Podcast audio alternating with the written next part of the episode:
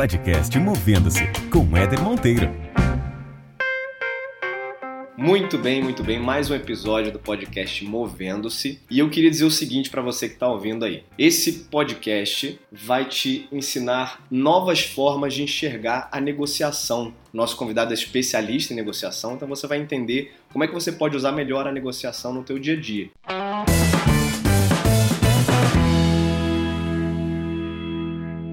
E eu queria primeiro agradecer, porque além de um grande amigo que eu tenho, ele é um baita profissional e a história dele, de fato, de carreira, é, me inspira e inspira muita gente. A gente tem feito aí muitos projetos juntos. Breno Paquelê. Brenão, muito obrigado, cara, pela disponibilidade. Tua agenda aí tem sido uma loucura, tem viajado pra caramba. Esse teu momento de carreira tá super especial, eu tenho acompanhado de perto. E obrigado por estar presente aqui no nosso podcast contando um pouco da tua história. Legal, Éder. Obrigado pelo convite. Fico feliz de participar de mais um projeto aí com você, que eu tenho certeza que vai ser um grande sucesso, já está sendo um sucesso. Obrigado aí por convidar. Breno, a tua carreira foi uma carreira tradicionalmente corporativa. Você passou aí já por alguns desafios, uma trajetória bem intensa né, e executiva, e você fez uma migração há um, há um tempo recente aí atrás para um novo, um novo estilo de carreira, uma nova perspectiva. Conta um pouco pra gente como é que foi essa tua trajetória e o que, que te fez fazer uma mudança como a mudança que você fez. Bom, é, é uma longa história, né? Então, a minha carreira... Vamos resumir, vamos resumir. vamos, vamos, na versão curta aqui.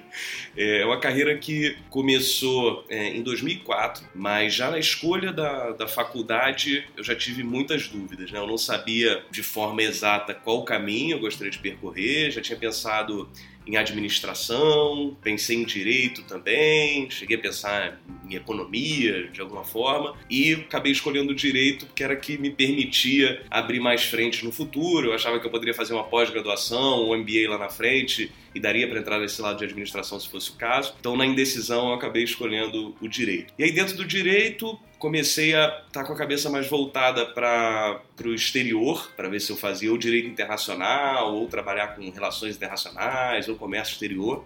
E foi aí que eu efetivamente comecei minha carreira. Eu, no meio da faculdade, eu tranquei um período e fui estudar na Irlanda, fiquei seis meses lá.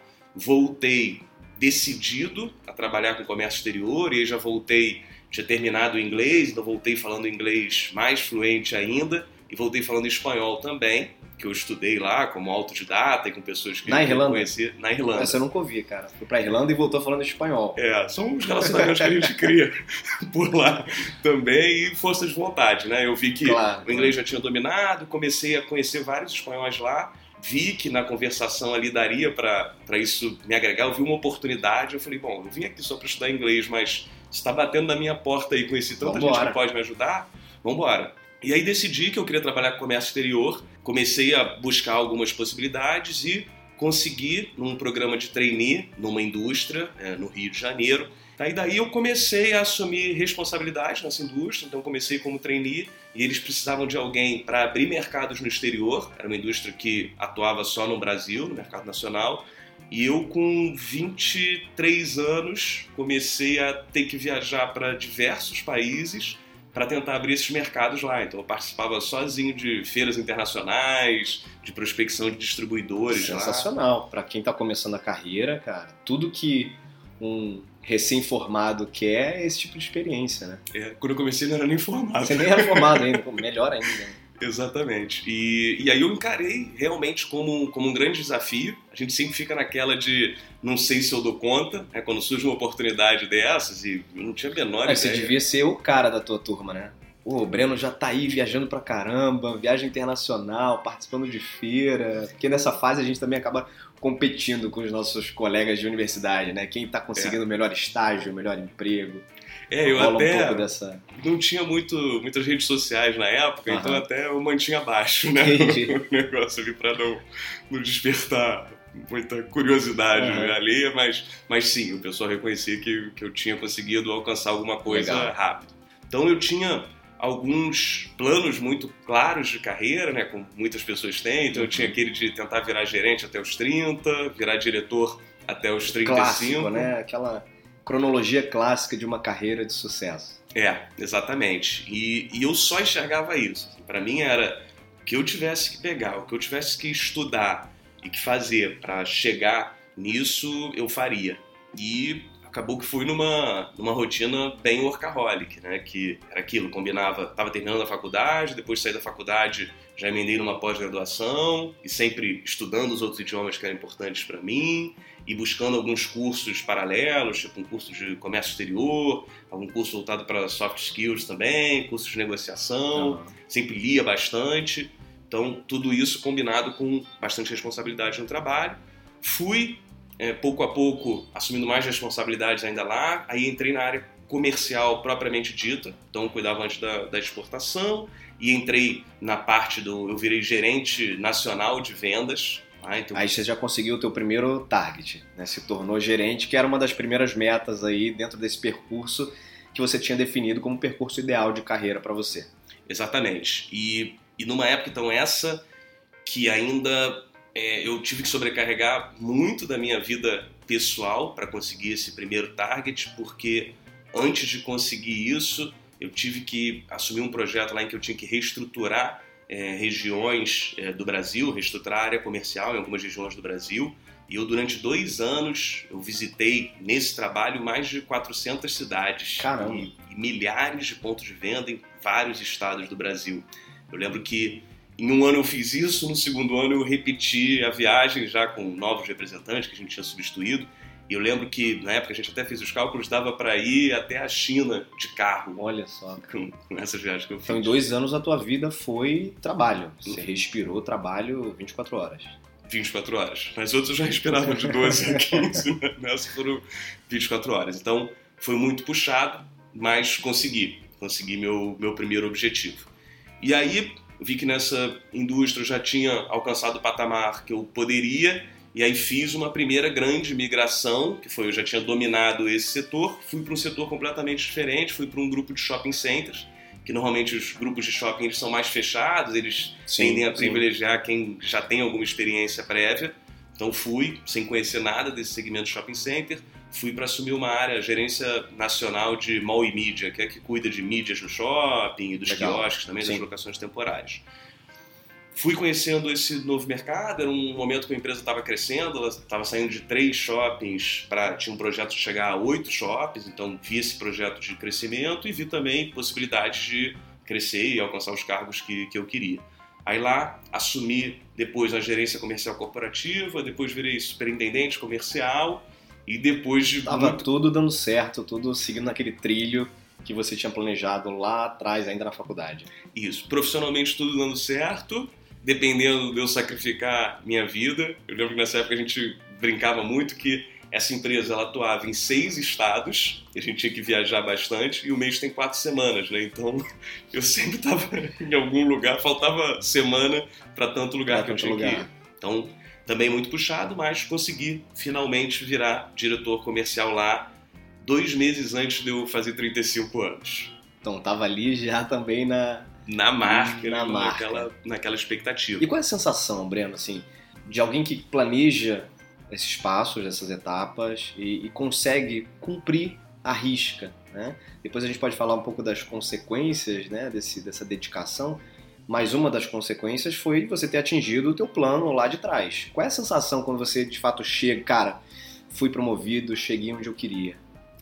É, é um, é um sentimento, assim, para mim, acho que na, na verdade não foi uma surpresa, porque eu sempre fui muito focado nisso. Foi só uma confirmação, né, cara? Assim, é. Só carimbaram ali, ó, você é, é isso, né? É, acaba que fica um sentimento meio dúbio, porque por um lado deveria vir uma felicidade tão grande, óbvio que vem uma felicidade, mas você já vem marcando tantos, tantos passos até chegar lá que você se sente muito perto. Então é diferente de quando você ganha na loteria, por exemplo, que eu não estou esperando, eu simplesmente joguei, fiz uma fezinha ali e isso veio. É algo inesperado, ou quando você recebe uma herança, né? quando você tem uma surpresa muito grande, deve ser um sentimento bem diferente. Só que nesse, cada movimentozinho sempre foi: preciso fazer isso, depois isso, depois aquilo. Então sempre foi muito pensado e, e, e com muito esforço em cada passo. Então é uma confirmação mesmo. Talvez esse, esse sentimento que você colocou seja, seja uma boa descrição.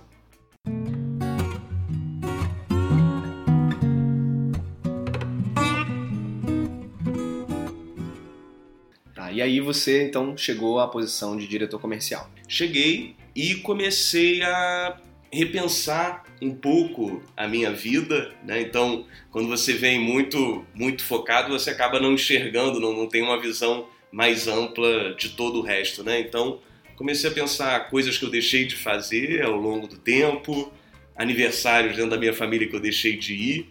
Né? Eu lembro que a minha mãe faz aniversário no dia 29 de janeiro e essa era sempre uma época que tinha uma feira na Alemanha que sempre acontecia nessa semana. Então, durante oito anos, no aniversário da minha mãe, eu, eu estive nessa feira. E são coisas que você vai começando a tratar como normal, mas não são normais. Sim, sim. Então, aniversários de, de irmão, de sobrinho, óbvio, sempre que eu estava aqui eu ia, mas eu quase nunca estava aqui. Deixou muito faltar. É, e eu percebi, as pessoas nem, já nem cobravam mais isso de mim. Isso que talvez seja até o pior. É. A gente já conhece o Breno, né? Não vai vir mesmo. Né? É, já desistiram, já desistiram. Então... E foram renúncias, né, que você fez uh, em prol de algum outro objetivo. Renúncias, eu também me casei naquela época em que eu estava fazendo aquelas viagens dos dois anos lá que eu passei viajando toda segunda a sexta, né, naquelas cidades todas. E, obviamente, com essas viagens todas, meu casamento saiu enfraquecido e eu acabei depois, eventualmente, me separando. Então, isso também é algo que não dá para negar o reflexo do, Claro, do trabalho. Claro. Então, eu comecei a ver também, outra questão que era importante era, eu era um executivo de sucesso, eu tinha conquistado todas essas marcas que eu tinha estabelecido para mim, mas eu só era um executivo de sucesso. E eu sempre tive outros sonhos. Eu sempre quis dar aula, eu sempre quis é, me envolver em negócios diferentes, às vezes ser sócio de algumas iniciativas. Eu sempre, sempre, sempre quis escrever um livro, que eu sempre li muito, então isso era um sonho meu. E eu vi que tudo isso estava ficando para trás, nada disso era compatível com a posição que eu tinha.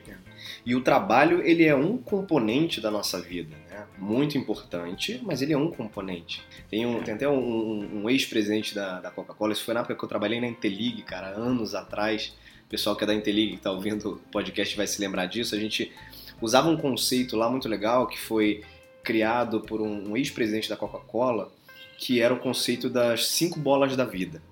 E ele dizia que a nossa vida, basicamente, ela gira em torno de cinco bolas, né? Se a gente puder usar aí como, como um exemplo. Que é a bola da família, a bola dos amigos, a bola da saúde, a bola da alma, né, da espiritualidade e a bola do trabalho. E que essas cinco bolas, quatro delas são bolas de vidro e uma delas é de borracha. E a única que é de borracha é a do trabalho. E a analogia que você faz é que você, ao tempo, o tempo inteiro, você está equilibrando essas bolinhas aí na mão, né? E quando uma das bolas cai, se for uma de vidro, ou ela vai quebrar, ou ela vai, enfim, ter algum tipo de, de danificação ali que vai depois cortar a tua mão, né? Quando você estiver tentando equilibrar de novo. E a bola do trabalho, ela é a única que é de borracha, porque se ela cair, cara, vai quicar, você vai dar um jeito, vai pegar. Então, você tá hoje, perdeu o emprego, ou mudou de área, mudou. Cara, essas coisas vão se resolver. Mas quando você fala da tua saúde, quando você fala do teu, do teu vínculo com teus amigos, quando você fala do teu vínculo com a tua família, isso é muito precioso, né? E, e a gente precisa cuidar tal qual uma bola de vidro. É, e a gente acaba se escondendo atrás da, das atividades do trabalho. Então, assim, a gente está sempre ocupado, fazendo cada vez mais coisas profissionalmente, mas isso acaba sendo uma fuga também de Claro. para não pensar Claro. nisso, né? Porque isso é uma verdade, é dolorosa. A gente muitas vezes não sabe como administrar, mas ela não deixa de existir porque você não pensa nela, né? Então, realmente, Exatamente. eu acredito que eu me escondia muito atrás do, do trabalho, sim. E aí então você começou a refletir sobre, cara, o que, que eu deixei de lado, o que, que eu perdi, o que, que eu renunciei, e isso em algum momento começou a fazer falta na tua vida. Acho que essa reflexão começou a ficar um pouco mais forte na tua vida. Sim, e a partir do momento, como você falou também, que a gente alcança essas marcas, esses objetivos, E agora, a gente né? tem que começar a pensar em novos. E aí, quando eu pensei em novos, eu falei, cara, o que, que, que eu quero agora? Vamos lá, virei diretor comercial, Eu lá atrás, quando era novo, tinha um plano de, de um dia virar presidente de uma empresa. Essa eu nem botei idade, porque eu falei, bom, cumpre os dois primeiros aí depois. Vamos devagar, né? Você vê o que faz. E aí eu comecei a pensar, bom, e aí? É isso? Eu vou ficar plenamente realizado? Então, se daqui a 5 a 10 anos eu virar, eu vou olhar para trás e vou falar, fiz tudo que podia. Nisso eu comecei a puxar essas reflexões que eu, que eu antecipei. Então, sim de família, sim de outras coisas que eu deixei de fazer. E pesando realmente o que eu deixei de fazer, eu vi então que uma das grandes habilidades que eu tinha era essa habilidade de negociar. Então eu já participei de milhares de negociações corporativas em centenas de cidades, em dezenas de países. Vi que eu tinha, sempre soube ali no trabalho, que eu tinha facilidade de treinar outras pessoas, mentorar tanto pessoas da minha equipe quanto de outras equipes, ajudar essas pessoas a alcançarem os objetivos da empresa, às vezes até os próprios objetivos através da negociação. Então, sempre negociei muito na prática, estudei bastante negociação, seja através de livros, seja através do curso que eu fiz na Harvard Business School de negociações estratégicas, que mudou, não, não só mudou, mas consolidou uma visão sobre negociação e eu percebia que eu estava guardando isso só para mim. Obviamente, treinava o pessoal da equipe, como eu Sim, falei, mas sim. é pouco, é pouco.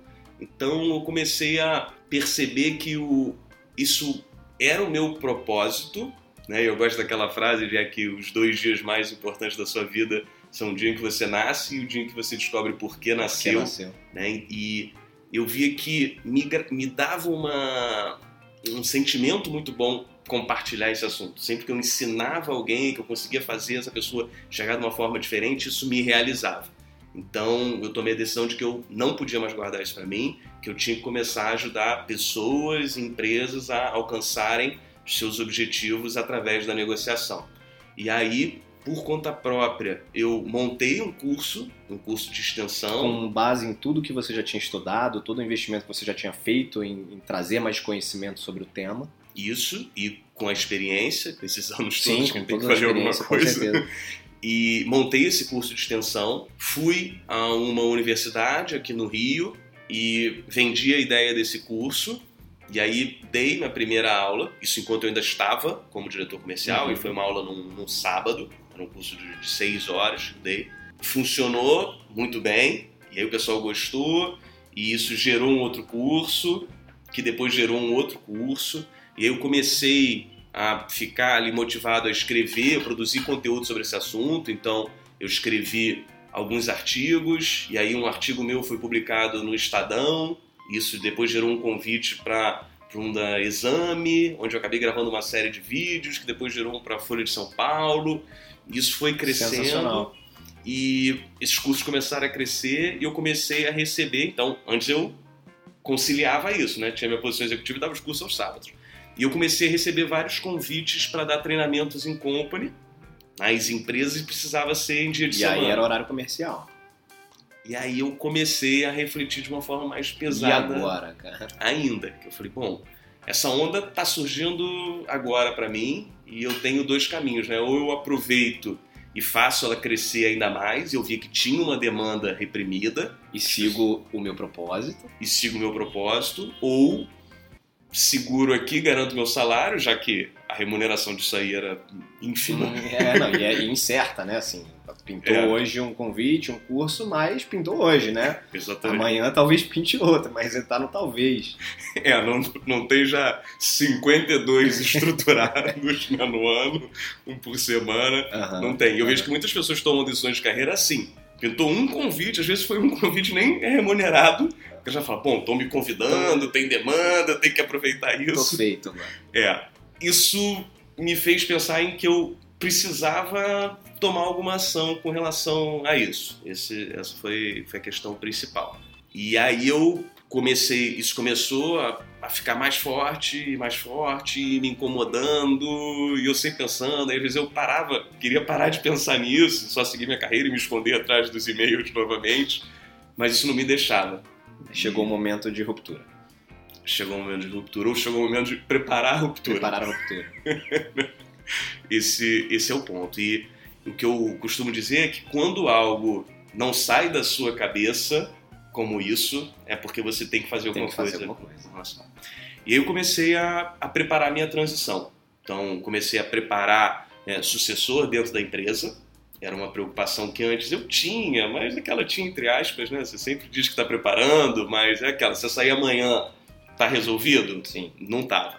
E eu comecei a pensar nisso. Eu falei, bom, se eu sempre tenho outros planos e eu me preocupo também com a empresa onde eu estou, eu sempre tenho que ser substituível, né? A única forma de eu conseguir ter mais liberdade Preparar e dar alguém. outros passos é deixando alguém preparado. Então, comecei a preparar minha sucessão, comecei a buscar formas de ter uma remuneração constante né, do outro lado, se Sim. eu fizesse essa migração. Então, me envolvi em alguns negócios, entrei com a sociedade em duas empresas, comecei a estruturar essa questão dos cursos mesmo de uma forma mais ativa, antes era só passiva, e tomei a decisão. Então, em janeiro de 2018, eu decidi pedir demissão desse cargo de diretor comercial num grande grupo de shopping centers, que muitos me chamaram de maluco, até me chamam, Até hoje. até hoje chamam, e decidi seguir e meu propósito. colocou a CLT de lado. Coloquei. Lá eu já era, já estava até como sócio, mas coloquei a A estabilidade, de lado. estabilidade. A Que estabilidade. não é estabilidade, coisa nenhuma também, né? A gente se prende a isso, mas no fim do dia não, ninguém tem estabilidade. Perfeito, é, é, é, isso é perfeito. Né? Eu falei estabilidade, estabilidade, a gente costuma repetir isso, É, e, mas não é, não é mesmo. E eu costumo dizer isso para muita gente também, assim, se amanhã, se alguém tem o poder de amanhã chegar para você e dizer que você não tem mais tudo que você tem, não tem esse cargo e, e vai seguir tua própria vida, né? Vai estar demitido, você não tem estabilidade nenhuma, né? Então é, realmente é, é artificial. E é uma decisão que em algum, dos em algum momento um dos lados vai tomar. Em algum momento pode ser que a empresa tome a decisão de não querer você mais ali naquele papel. É, ou você pode, de forma antecipada, tomar essa decisão. Seja para ir para uma outra empresa, para um outro desafio, seja para mudar o foco da tua carreira, né? sair desse mundo corporativo e ir para outro universo que foi o movimento que você fez. É, exatamente, exatamente. Pode partir de qualquer lado. E aí então você começou a seguir esse teu propósito, começou a dar aulas, começou a dar cursos.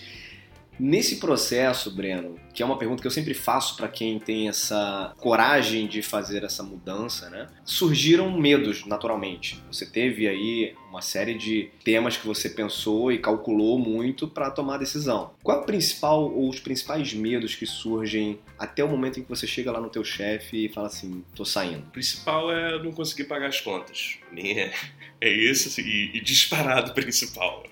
Aí tu começa a pensar num O segundo. boleto ele vem, né? De qualquer jeito. O boleto vem. Dia 5 ou dia 10 ele, Tá aí. vai estar lá, então realmente não, não tem a justificativa do propósito, né? O propósito não paga as contas sozinho. E eu acredito que você precisa. Então a primeira preocupação é essa, a conta fechar, e aí você tem dois caminhos, né? Ou os dois são até complementares.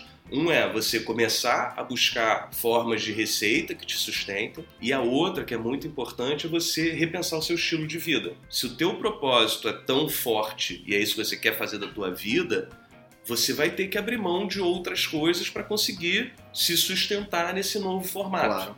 Então vejo que tem muitas pessoas que querem tudo, né? Você pergunta, não. Manter o padrão, manter todos os. Ter o padrão, ter propósito, não, não ter chefe, ter horário flexível. viajar, tudo, mas Que é, o, é que, é o, que é o pão e o dinheiro do pão. exatamente, exatamente. Então, essa é uma decisão estratégica. As pessoas não gostam de pensar estrategicamente, não gostam de tomar decisões difíceis, mas essa é uma decisão estratégica. Se você simplesmente faz isso, bom, estou de saco cheio, hoje ouvi um desaforo que eu não estava afim de ouvir, vou antecipar esse movimento, vou pedir uma demissão, sem reestruturar sua vida e sem garantir alguma receita, vai ser um movimento que, por ser desestruturado, talvez ele morra rápido. Às vezes o teu propósito era até firme, você tinha mercado, você conseguiria sobreviver dessa forma, mas por ter decidido, assim, por impulso, você acaba não conseguindo ter sucesso e depois vai achar que já tentou. Uhum. né? Daqui a muitos anos você vai falar, não, eu tentei, naquele Não momento deu eu fiz, não deu. Não era pra ser, mas podia ser. Conta um pouco o que você está fazendo hoje, Breno. Como é que tá a tua rotina hoje depois desse. Bom, já tem quase. Tem um ano e meio, né, que você fez o movimento, que você de fato saiu do, do mundo corporativo. Como é que tá a tua rotina hoje? É, essa, essa questão, essa outra história é longa, mas também vou responder na versão curta. Mas o meu maior receio ou desconforto é quando eu tô numa festa com alguém que eu não conheço e a pessoa fala: Ah, o que, que você faz? O que você faz? Pô, não sei nem por onde começar. E às vezes a pessoa pergunta daquela forma tão protocolar que nem quer muito ouvir a resposta, né? Que é só um, um rótulo. Que esperam, é, eu sou, sou dentista, né? Eu sou advogado, sou engenheiro, trabalho, né? Sou diretor de tal coisa. é. E essa é, essa é uma das questões, né? Eu sempre gostei de fazer várias coisas, obviamente com foco. Né? Então, tudo que eu pegasse para fazer bem, fazer funcionar, mas não ficar parado só em uma questão, mas eu vejo que também é, eu, eu tento usar as minhas melhores características ou habilidades em cada negócio. Então, dentro de um negócio que eu escolho fazer, tem muita parte operacional e tem uma parte boa estratégica nessa questão, se eu gastar minha energia só fazendo é, ou fazendo muitas coisas operacionais que qualquer um outro poderia fazer, eu deixo de poder pegar outros projetos. Então, o que eu tento fazer em cada projeto que eu escolho participar é onde eu posso aproveitar o máximo das minhas habilidades e o que não seja uma habilidade que só eu tenha ou que eu tenho no mesmo nível de outras pessoas, é melhor deixar outra pessoa fazer. Com isso eu posso participar de vários empreendimentos. Então hoje, o que, que eu faço? Você faz, né? eu sou professor de negociação, então eu dou aula em alguns cursos de MBA, um presencial e dois online. Dou diversos treinamentos em company e palestras sobre esse tema de negociação, então treino equipes de diversas empresas, dou mentoria sobre negociação também. Acabei de escrever meu primeiro livro, então esse era um foco muito grande como era um dos sonhos que eu tinha deixado de lado, né? Um ser professor e o outro escrever o livro. Demais. Eu foquei, desde que eu fiz esse movimento, eu todo dia escrevi um pouquinho do meu livro. Todo dia. Então, essa era uma questão que eu sabia que se eu deixasse, começasse a fazer outras coisas, isso ia acabar sendo adiado também. Então, isso foi uma coisa que eu não abri mão. Todo dia, a primeira coisa que eu fazia antes de responder qualquer e-mail era escrever meu livro. Escrevia por uma hora, uma hora e meia, duas horas, botava o celular no modo avião e era isso que eu fazia. O mundo podia cair, ao meu redor e não ia cair, né? A gente sim, sim. sempre acha que vai, a gente acha que a gente é mais importante é, do que é. é. E conseguir executar esse projeto também. Então agora sou autor, é, sou empresário, sou sócio em duas iniciativas bem diversas, mas enfim, isso é papo para outro, outra entrevista, outro, outro podcast. E participo da organização, junto com você, de eventos TEDx, né? Do TEDx Barra da Tijuca. Parceirão. TEDx Niterói. E acho que eu não esqueci de nada. Por enquanto, né? Daqui a pouco você vai sair daqui com mais um, um projeto, aqui, mais um business. É verdade. E como é que é essa rotina? Você sai de um, de um mundo, então, né? É, é um pouco mais controlado, controlado entre aspas, né? Mas assim, do ponto de vista de papel, você ali é um diretor comercial e você sai para um mundo onde tem várias frentes de atuação. Não dá um, um desespero, assim, cara, eu vou dar conta de fazer tudo, como é que eu foco, como é que eu dou atenção a tudo isso, e, e, e mais, né, ali você estava num único papel e com uma única fonte de renda, agora você tem vários papéis e fontes de rendas distintas. É, eu sempre, eu sempre tive uma boa capacidade de focar, em alguns casos até demais, né? Então focando muito nessa bolinha de borracha aí do, do trabalho e esquecendo outras. Então hoje eu tenho algumas coisas claras que eu quero para minha vida. Primeiro, tenho que fazer minha família dar certo. Acabei de ter uma filha que está com cinco meses. Graças. E eu tenho que fazer isso dar certo, minha estrutura, minha mulher, filha. Eu tenho também que realizar os meus projetos, então eu sei muito bem do que eu tenho que abrir mão para fazer essas coisas acontecerem. Então eu sei dentro do meu propósito, que é compartilhar conhecimento e ajudar as pessoas a alcançarem seus objetivos através da negociação, eu sei que tem alguns tiros que eu tenho que dar aí que são que vão me são os que vão me sustentar e tem outros que eu preciso fazer, mas que não vão segurar minha onda e que se eu focar muito nesses, acaba que eu perco tudo. Então eu sempre tenho ali aquele movimento, é um xadrezinho mesmo de, bom, esse projeto aqui é interessante eu pegar, preciso fazer isso, preciso da energia. Esse aqui é um, uma, alguma coisa que vai render no longo prazo, mas eu também preciso fazer. Como o do livro, como eu falei, é um projeto que vai me dar bastante visibilidade, vai abrir várias outras frentes. Então, sempre que eu escolho algum projeto, eu penso muito nessa questão de se ele está alinhado com o meu propósito, se ele não vai fazer com que eu tenha que abrir mão de outras coisas que são importantes para mim hoje, e se ele tem um potencial ou imediato de geração de receita ou estratégico. Então eu sempre tomo essas decisões, parece um negócio muito frio calculista, mas são pequenas decisões que você tem que ir tomando. Então eu monto meu planejamento estratégico do ano, que eu vou revisitar perfeito, agora no mês perfeito, de junho. Perfeito. Eu boto todas as ações que eu preciso. Você é uma empresa, né? Agora a empresa Exatamente. é você com vários departamentos diferentes, né? Então Obviamente, a gente quando está nessa fase, a gente acaba que naquele desespero fica querendo pegar qualquer coisa que passe pela frente. Nos meus primeiros seis meses eu fiz isso. Também não vou dizer que eu tenho gabarito, não. Comecei a abrir muitas e muitas frentes. Mas hoje eu já estou muito bem. Eu não tinha feito meu planejamento estratégico no primeiro ano. Nesse segundo eu fiz. Então hoje já estou tomando decisões muito pontuais. É muito ruim ter que dizer não para as pessoas, mas eu costumo também falar sobre isso, né? Eu vejo que o que mais a gente tem no dia a dia é convite para tomar café. É o que mais tem. E é muito ruim ter que negar isso para alguém. Eu vejo, pô, eu gosto de responder todo mundo que me manda uma mensagem pelo direct ou pelo LinkedIn ou se eu dei meu WhatsApp, eu consegui com alguém me manda uma mensagem, eu sempre gosto de responder a todas as pessoas. Só que se eu for tomar café com todas as pessoas que me mandam mensagem para tomar um café comigo, porque querem aprender sobre negociação, eu não vou conseguir fazer claro. as minhas coisas. E, Disciplina, né, Bruno?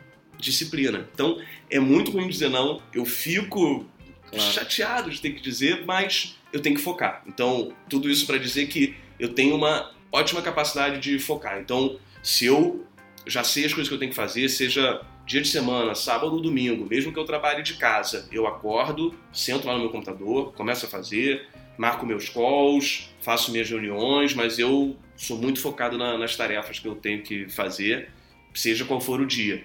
E também hoje tem essa capacidade de, de ter a flexibilidade de saber que se numa sexta-feira depois do almoço eu achar que eu já fiz o que eu tinha que fazer e eu não quiser fazer nada, posso não fazer Sim. nada também. Então, tenho esse direito, né? Tem esse direito.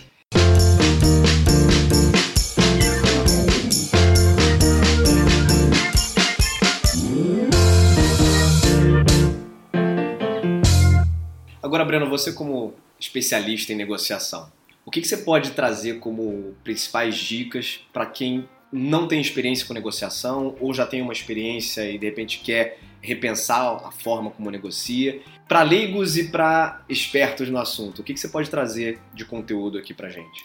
Tá, o que eu sempre é, começo falando sobre negociação é que as pessoas têm que mudar a forma simplista é, pela qual elas enxergam a negociação. Então, muitas pessoas acham que a negociação é uma batalha, é uma disputa, que qualquer pessoa que está negociando com você é seu adversário, que ela quer o contrário do que você sempre e que ela precisa extrair o máximo, tem que tirar de você até a última gota e que ou você consegue se dar bem e ela se dá mal e vice-versa, não, não dá para os dois se satisfazerem.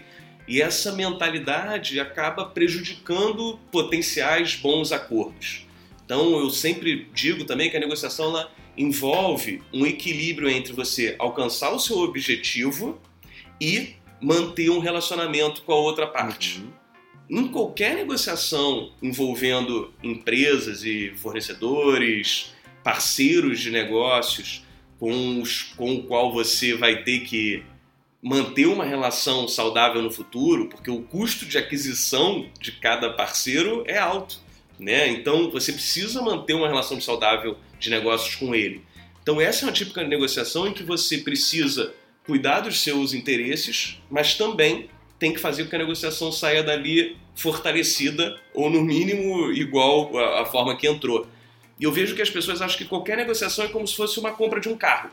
Elas têm aquela cabeça e vem em filme aquilo de que eu preciso ser agressivo, eu preciso me fechar. Então elas enxergam a negociação como um modelo único, em que é isso, é de uma transação única, como essa compra do carro. E elas agem assim com parceiros de negócio, agem assim com a família. Eu vejo que tem cara que não abre numa negociação com a esposa de qual vai ser o destino das férias, onde, onde eles vão jantar, ou se vão para o jogo de futebol, ou, pro, ou fazer alguma coisa que ela quer fazer. A pessoa não conversa, só diz: não, vai ser isso, eu já, eu já tinha pensado nisso antes, é o que eu preciso, você nunca me dá abertura.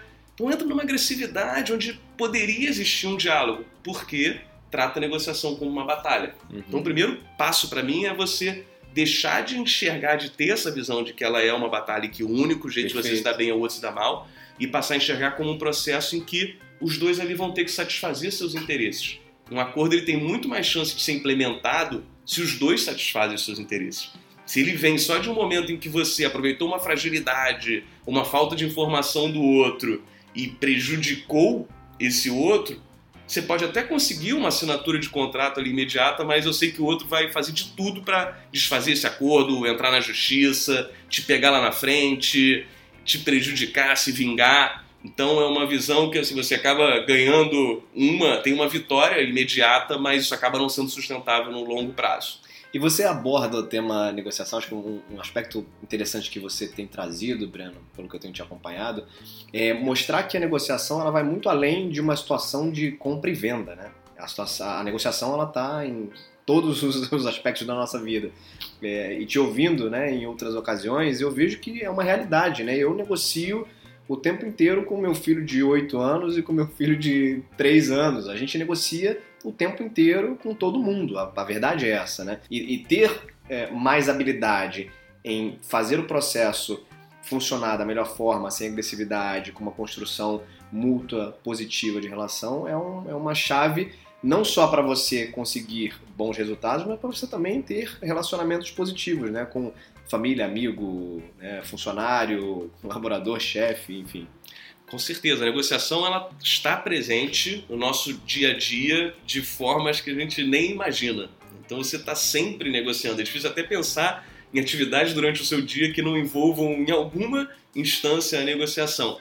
E realmente eu, eu, tiro desse aspecto só de compra e venda. Obviamente eu tenho bastante experiência em negociação em compra e venda, é o que eu fiz muito na minha carreira, mas eu tiro dessa visão e acaba que o meu público nos meus workshops, ele é bem diverso. Então tem médico, dentista, consultor de imagem, é, engenheiro, empresário, gestores. As pessoas cada vez mais têm percebido que para gerir pessoas e hoje com as estruturas cada vez menos hierarquizadas, né? hoje as estruturas estão mais horizontais, você precisa deixar de contar só com o seu, a sua força gerada pela hierarquia, tipo eu mando você fazer isso, você tem que fazer, e você tem que começar a convencer as pessoas a direcionarem os seus recursos, seja esse recurso financeiro ou de tempo, atenção, esforço, para atingir os seus objetivos. Então você cada vez mais tem que usar habilidades de negociação de persuasão para convencer outras pessoas a fazerem o que você enxerga que seja o melhor para a empresa, ou que vai atender os seus interesses e aos dela também, e não só contar com a hierarquia ou com o poder da pressão para fazer isso. Excelente dica, excelentes visões. Breno, para a gente finalizar, livro. Você é um cara que lê muito. Né? Compra livro o tempo inteiro, tem. Acho que daqui a pouco tua mulher vai te expulsar de casa porque não para de chegar livro na tua casa. Verdade. O que, que você pode recomendar de literatura sobre esse tema ou algum outro tipo de literatura que para você foi importante também na tua, no teu processo de carreira? O que, que você pode dar de sugestão de livro? Tá, então para quem nunca leu um livro sobre negociação, precisa começar pelo Como Chegar ao Sim, que é um livro do William Ury. Ele dá uma visão bem ampla sobre negociação, bate muito nessa questão de mudança de mentalidade, através de vários exemplos práticos para a pessoa realmente enxergar que não é algo utópico, né? isso não significa ser bonzinho, Sim, abrir mão sim. de tudo, e sim que há formas de todos se satisfazerem. Então, Como Chegar ao Sim, um ótimo livro para começar sobre esse assunto. Um outro livro que eu acho muito bom é o Acordos Quase Impossíveis, tá? é do Deepak Malhotra, um livro muito prático também sobre negociação, mas para quem já está negociando, já consegue enxergar mais essa negociação no dia a dia, então vai conseguir Já tem aproveitar melhor. no, no processo de negociação. É. E eu recentemente li um bom livro, que é o Storytelling, que eu até te indiquei também. Sim, você, sim, já sim. tinha até começado a ler, né? É. Que é do Carmine Gallo, que ele já escreveu um livro sobre o TED, então ele Isso, mostra o poder das histórias né, para inspirar pessoas, para engajar, para liderar. Então também achei bem interessante, tem histórias muito, muito boas e cativantes ali, com essas habilidades de storytelling, você sabendo se expressar da forma correta através de histórias, você consegue tocar as emoções das pessoas. Breno, então você fez já um movimento de carreira que começou a seguir o teu propósito. Você já teve filho, você já escreveu um livro. Falta o quê? Falta plantar árvore. O que, que você tem pela frente de sonho, de plano? O que, que você quer conquistar?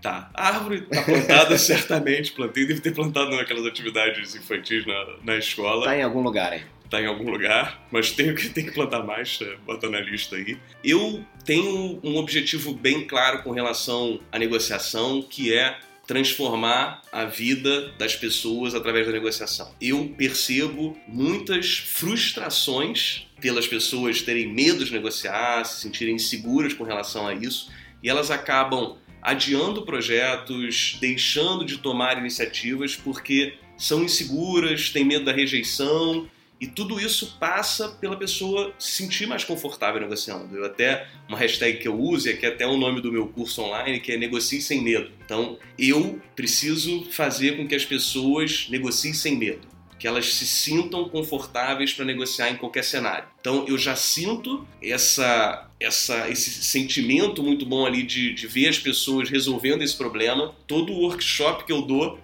é muito gratificante ouvir as pessoas saindo dali falar, falando: olha, agora eu posso negociar sem medo, eu me sinto confortável, mudou a minha forma, é, a forma que eu enxergava a negociação. Uhum. Então, eu quero cada vez mais conseguir impactar pessoas através disso, a negociação de uma forma geral.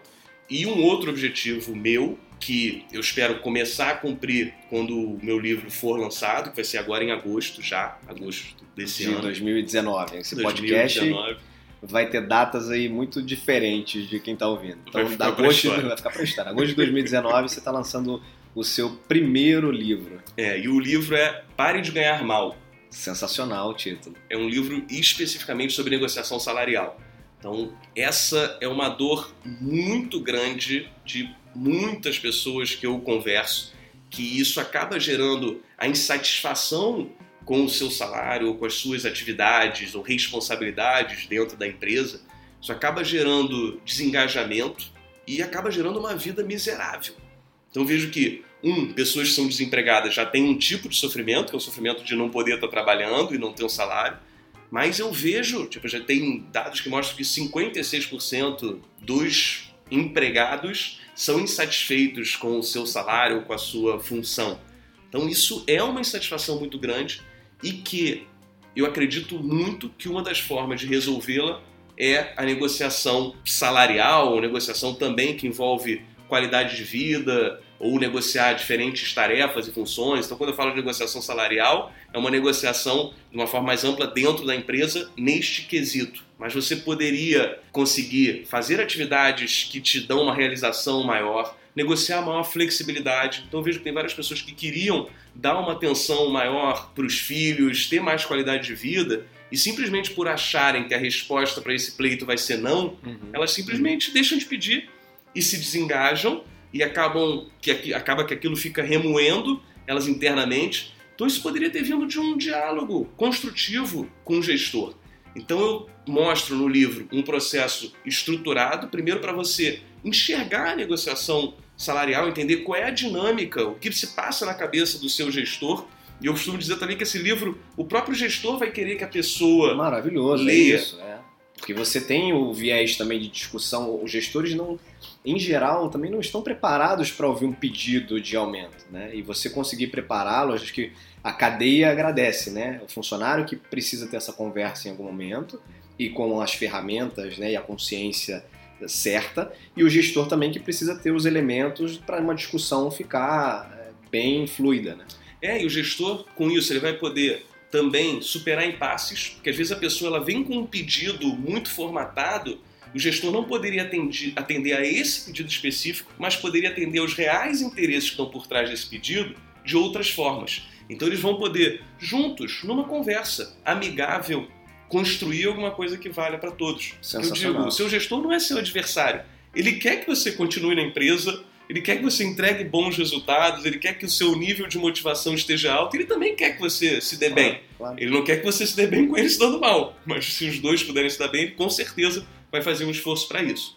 Então eu costumo dizer que não existe resposta simples para negociação salarial, porque ela depende também do trabalho seu de autoanálise, de esforço, de saber que você vai ter que assumir compromissos adicionais e uma parte disso é efetivamente tentar convencer e construir junto com o seu gestor esse aumento. Então eu trato disso de uma forma bem ampla, estruturada e prática.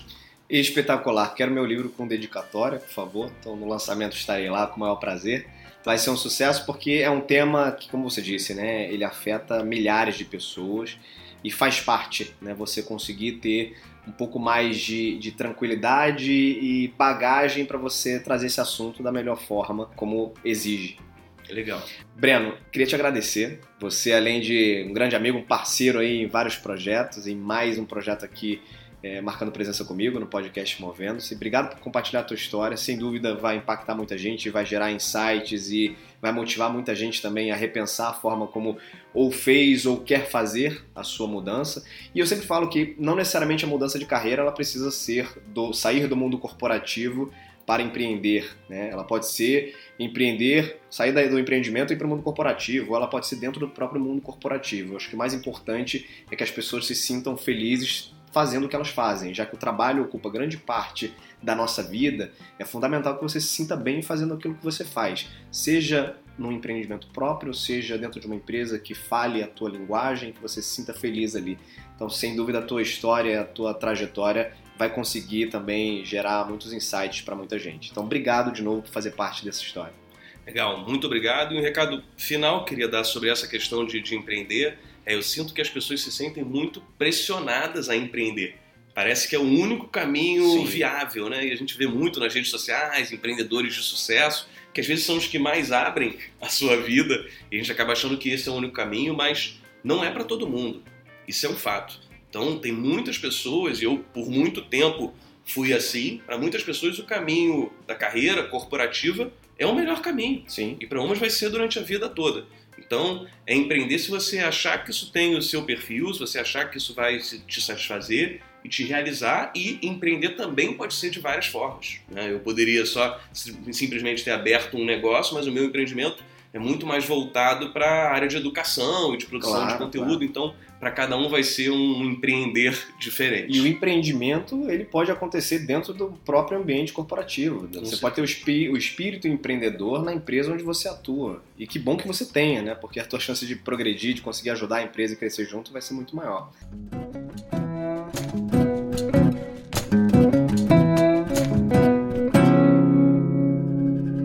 Brenão, para te encontrar aí nas redes sociais, uh, site, LinkedIn, como é que o pessoal pode te achar para marcar um cafezinho com você aí?